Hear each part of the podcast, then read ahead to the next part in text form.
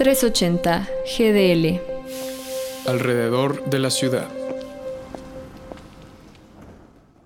Para hablar de jóvenes y la construcción de una sociedad más justa para nuestros cuerpos y mentes es necesario partir de lo más elemental, la seguridad social. Durante el último trimestre de 2019, el INEGI en su ENOE reconocía que el 57.2% de los jóvenes entre 20 y 24 años laboraban sin ningún tipo de seguridad social. O sea, que las empresas están evadiendo sus responsabilidades fiscales sin importar qué tan caro puedan pagarlos sus empleados, sobre todo cuando esos empleados son jóvenes. A cambio, ofrecen razonamientos ambiguos y aparentemente lógicos que suavizan sus malas prácticas, como asegurar al joven que al evadir los impuestos que genera su empleo podrá gozar de un salario mayor, o sugerir que debido a que el sistema público es tan insuficiente es mejor optar por un seguro médico privado, que además está decir no asegura ningún tipo de jubilación o crédito hipotecario. Estos discursos desplazan la atención, restan gravedad e intentan validar una ilegalidad haciendo parecer que los derechos de los empleados están a merced del juicio que la empresa se forme del sistema público o que dependen del nivel de ingresos que deseamos recibir.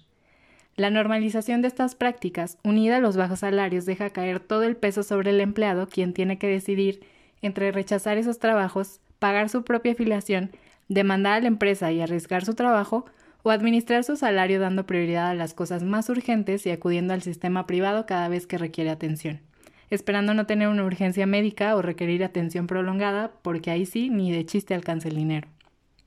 Transferir al joven toda la responsabilidad de procurar su propia cobertura de salud es un hecho grave por sí mismo, pero yendo aún más allá denota un abandono hacia ellos, dejándolos resolver en soledad un aspecto tan básico como este.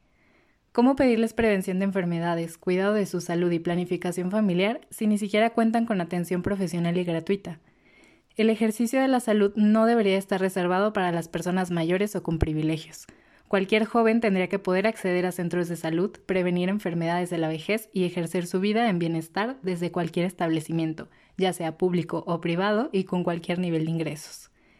El primer paso para el bienestar de todo joven es hacerlo sentir un sujeto de derechos respetado y un miembro activo en el cuidado de su vida, con todo tipo de herramientas a su alcance para lograrlo. Los puestos de trabajo podrán ser negociables, pero los derechos nunca. Soy María José Frías para 380 GDL.